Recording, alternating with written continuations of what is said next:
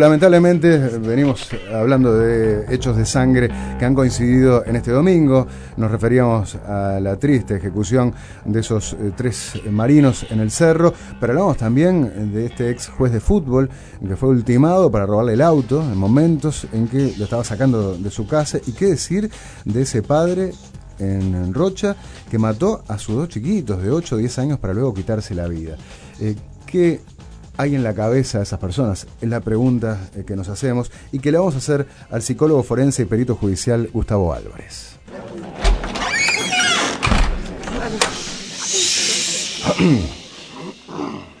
¿Me permite una pregunta? Gustavo, ¿cómo te va? Buenos días. Buenos días, Nacho, ¿cómo le va? Bien, me imagino que conmovido como todos, ¿no? más allá de la parte profesional, ¿no? y, uno se dedica a analizar esas mentes, ¿ah? Eh, pero el ser humano siempre está. ¿no? Sí, sin lugar a dudas. Hay casos en los cuales realmente e, es bastante dificultoso hablar estrictamente de lo técnico sin mezclar lo humano, y este es uno de ellos sin lugar a dudas. ¿no? Eh, por supuesto que acá eh, hay determinadas conclusiones que no se pueden sacar porque nos falta información. No sabemos eh, cuál fue el móvil, no sabemos cuál fue el objetivo. hay distintas hipótesis, todas están sobre la mesa, en palabras del presidente de la República, pero pero lo que vos pudiste ver, la información con la que contamos, de la forma en la que se los ejecutó, absoluta sangre fría, probablemente en un modus operandi bastante profesional también, al punto de que todo hace pensar que fueron sorprendidos eh, esos pobres eh, guardias marinos. Eh, ¿Qué conclusión te permite sacar? Bueno, de los tres hechos que usted mencionó, el que no está claro el móvil es este, el, justamente el de los tres infantes de Marina. por eso te pregunto, eh, para empezar por ese caso, para después ir a los otros, ¿no? Sí, este, hay, como usted bien decía, hay retazos de información, pero de mm. todas maneras hay que poner todas las hipótesis arriba de la mesa, desde el crimen de odio por la profesión que desarrollan hasta este, el narcotráfico, bueno, todo lo que se viene manejando, ¿no? Eso del crimen de odio eh, me parece interesante, ¿no? Porque vos lo decís al pasar y están pululando, se han viralizado una cantidad de capturas en Facebook, seguramente lo viste, donde eh, hay personas que eh, elogian y hacen una apología del asesinato de un uniformado. ¿Lo has visto, no? Sí, sin lugar a duda. Este, primero, de la parte jurídica no soy abogado, pero me permito señalar algo con toda prudencia. Es un delito, sin lugar a duda. Segundo, lo que está demostrando, bueno, justamente es la situación de extrema violencia focalizado en este caso contra los uniformados, contra las Fuerzas Armadas. Mm. Eh, y es preocupante, tremendamente preocupante. pero el crimen de odio, ¿no? Porque voy a leer simplemente la captura eh, de un joven en Facebook eh, que dice, los milicos deben morir todos uno por uno y sufriendo como hicieron sufrir estos hijos de mil putas, escoria humana, son milicos, ¿qué tanto lo defienden? No sirve más que para chuparle la pija a su general de cuartel de juguete. Eh, obvio que hay odio acá, ¿no? Eh, pero una cosa es odiar y otra matar. Entonces vos hablabas de crimen de odio, ¿no? ¿Cómo se define eso? Y el crimen de odio es por la condición, por una condición. Este, en la 19580 en la ley, por ejemplo, se establece el crimen de odio contra las mujeres. Matar a una mujer, el femicidio por el mm. hecho de ser mujer, o de ser judío, o de ser negro, o en este caso, de eventualmente de ser militar. Mm. Eh, decir, una de las posibilidades puede ser esa, el, tener al policía, al ratio, como le quieran llamar, el botón, el tombo, ¿no? como el enemigo, y entonces vamos a dársela. Lo cual no quita que puedan estar, sí, confluyendo otras explicaciones, por ejemplo, el robo de armas, o como decíamos, ¿no? hasta el mensaje narco, algo mucho más pesado. Pero, pero da la impresión de que esto no fue algo improvisado, ¿no? De hecho, hay que sorprender a tres marinos. Primero, antes de sorprender, yo me permitiría señalar esto, ¿no? Hay que visualizar y poner como objetivo un destacamento militar. No cualquiera lo hace, ¿no? Es decir, a la, boca del lobo.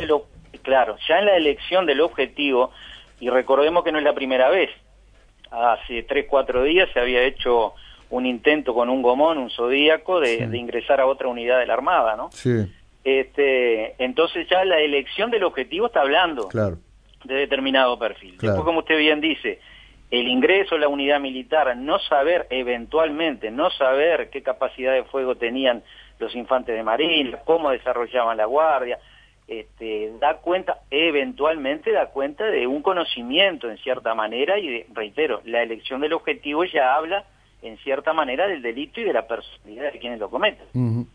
Y después, eh, yo hablaba más temprano, ¿no? De una escalada de violencia que se está dando, que, que la hemos visto en tantos países, que ha sido advertida aquí, eh, en Uruguay. Eh, yo me acuerdo de Julio Guarteche, ¿no? Mm. ex director de policía.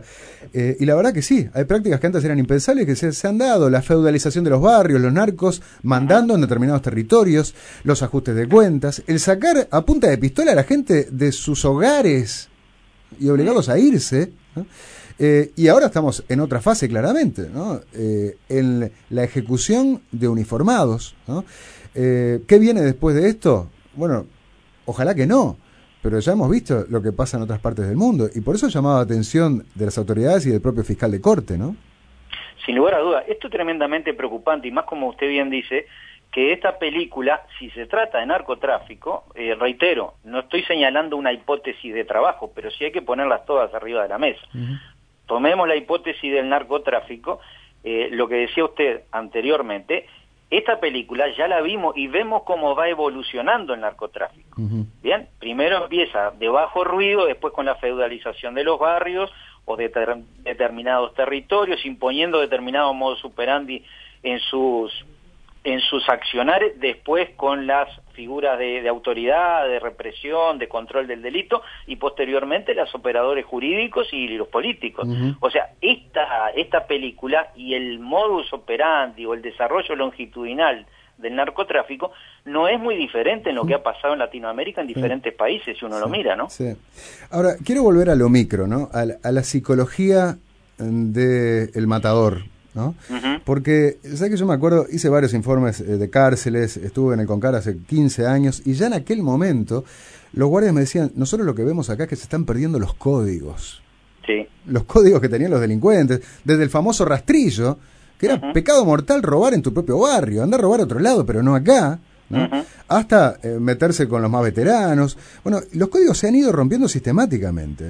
Y, y, hace rato que estamos viendo que el código del valor de la vida es inexistente.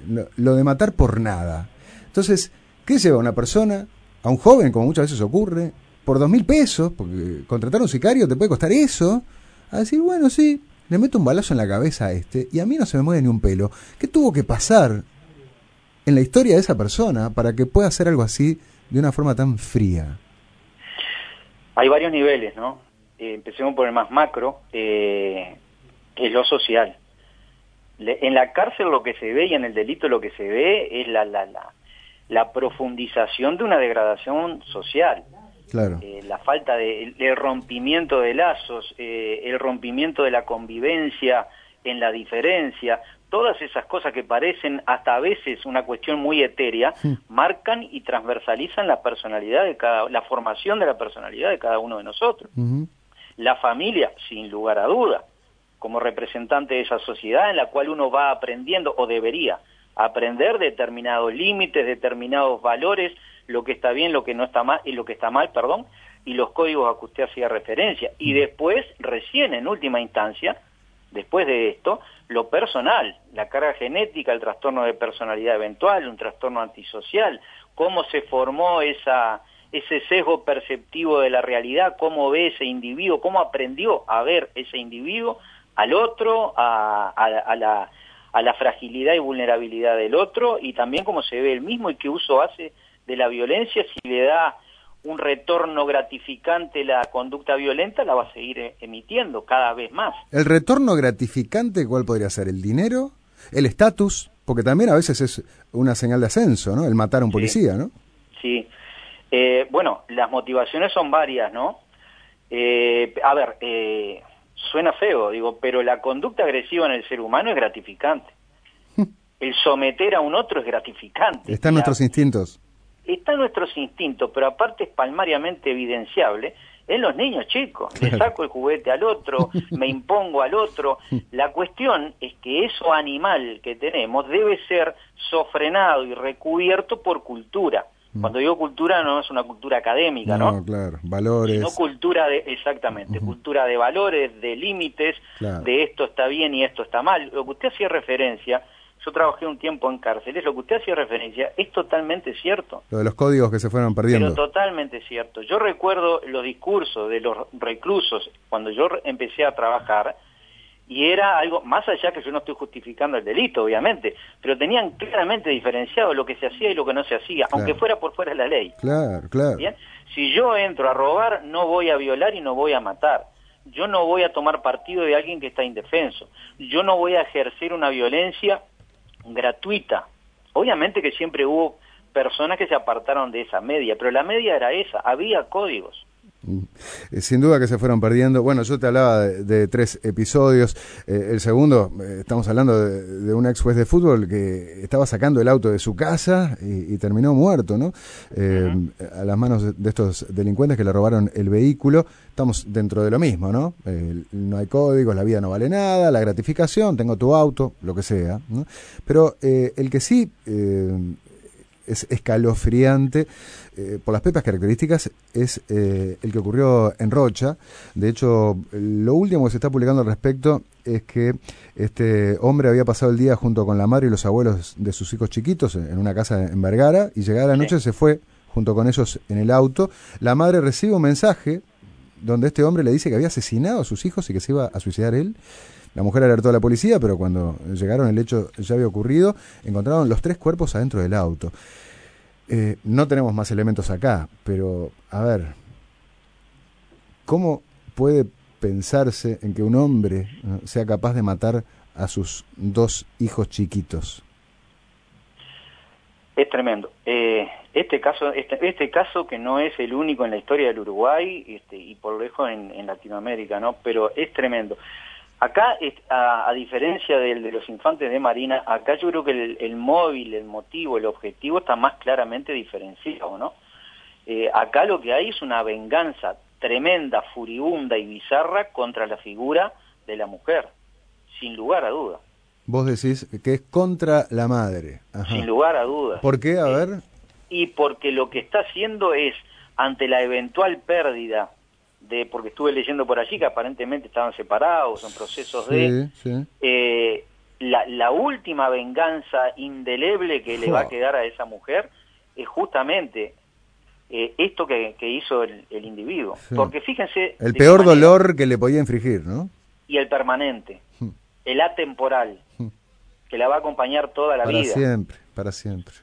Pero fíjense de qué manera, en una violencia instrumental, fría, premeditada, este individuo hasta avisa lo que va a hacer para aumentar el dolor y la desesperación. Yo no quiero ni siquiera pensar, no podría ponerme en el lugar de esta mujer. Mm, mm. Pero fíjense la perversidad del acto donde no solo comete el acto, sino que también mm. le da el preámbulo y le da esa imposibilidad de saber lo que estaba ocurriendo o lo que iba a ocurrir, pero la imposibilidad física de hacer nada para evitarlo. ¿Sabes que estaba pensando en, en, otros casos donde lamentablemente hemos hablado, ¿no? De, hombres que mataron niños, niñas, pero en contextos distintos. Por ejemplo, luego de una violación. Entonces era para que no me inculpe, para callarla, ¿no? O incluso vos decías en algunos momentos también, ¿no? Eh, yo no sé si se llamaba el pedosádico, ¿no? Pero el que disfruta haciendo sufrir al otro. ¿ah? Eh, esto sería otra cosa, por lo que me estás diciendo. Esto es otra cosa. Esto es otra cosa. Esto se aparta, criminológicamente se aparta bastante de, hechos anteriores. Recuerdo la niña Brisa, que creo que hablamos con usted en, el caso ese, este se aparta eh, grandemente. Acá está claramente, está claramente focalizado esto obviamente que uno piensa, ¿cómo alguien puede pensar en esto? Este, bueno, eh, lo que pasa es que el psicópata no es solo el psicópata que es el asesino serial, el de alto ruido, el florido, sino que también hay psicópatas que son muy eh, dependientes y que son muy de bajo ruido hmm. y que pueden terminar con esta suerte de, de situación en la cual reitero, la perversidad y, lo psicopático de la situación y del mensaje enviado bizarro, loco, mm, mm. Eh, loco desde el punto de vista cotidiano, no loco clínicamente, que es otra de las cosas. Este, en general, este tipo de individuos no, no tienen una perturbación mental que los aparte de la realidad cotidiana, ¿no? No, pero por lo que vos decís entonces, perfectamente puede ser un femicida. Y que terminó matando a esa mujer en su corazón, Sí, sí, sin lugar a dudas. O sea, este hombre sí hizo eso, pero estamos especulando, eh, probablemente sea porque, porque se sintió muy afectado por la decisión de su exmujer. Eh, sí, eh, erróneamente muy afectado, sin lugar a duda que había factores predisponentes en su personalidad, en su medio familiar, en su crianza, en su, bueno, lo que hemos hablado, en la sociedad, en cómo se insertó en la sociedad, eh, pero también el grado extremo de cosificación de los niños, ¿no? Terrible, terrible. Porque es lo que yo uso el medio para, y matar espiritualmente y, moralmente a, a un otro, ¿no? ¿Cómo, cómo puede enseguecerse uno ¿no? con ese dolor al punto de no tener presente el amor que debería sentir por sus propios hijos, ¿no? Sí, sí. Este, y acá una puntualización. Muchas veces nosotros nos enfrentamos, muchas veces, algunas veces, nos enfrentamos a este tipo de situaciones donde lo que prima es la depresión en el homicida. Ah.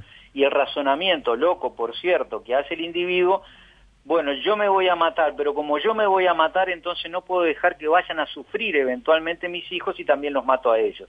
Eso es una cosa. Esto tiene un mensaje totalmente diferente a eso. Hago la especificación porque quienes nos están escuchando pueden también haber escuchado, mm. la redundancia, mm. esto, lo cual es cierto. Muchas veces son depresiones profundas a nivel psicótico que terminan dando como resultado este tipo de actos. Esto no, esto es diferente, aparentemente es diferente. Gustavo, te agradezco mucho esta información y esperemos eh, que se esclarezcan los hechos cuanto antes. ¿eh? Muy amable. Bueno, le agradezco la comunicación. Que tenga buen día. Que pase muy bien. Estamos hablando con Gustavo Álvarez, psicólogo forense y perito judicial.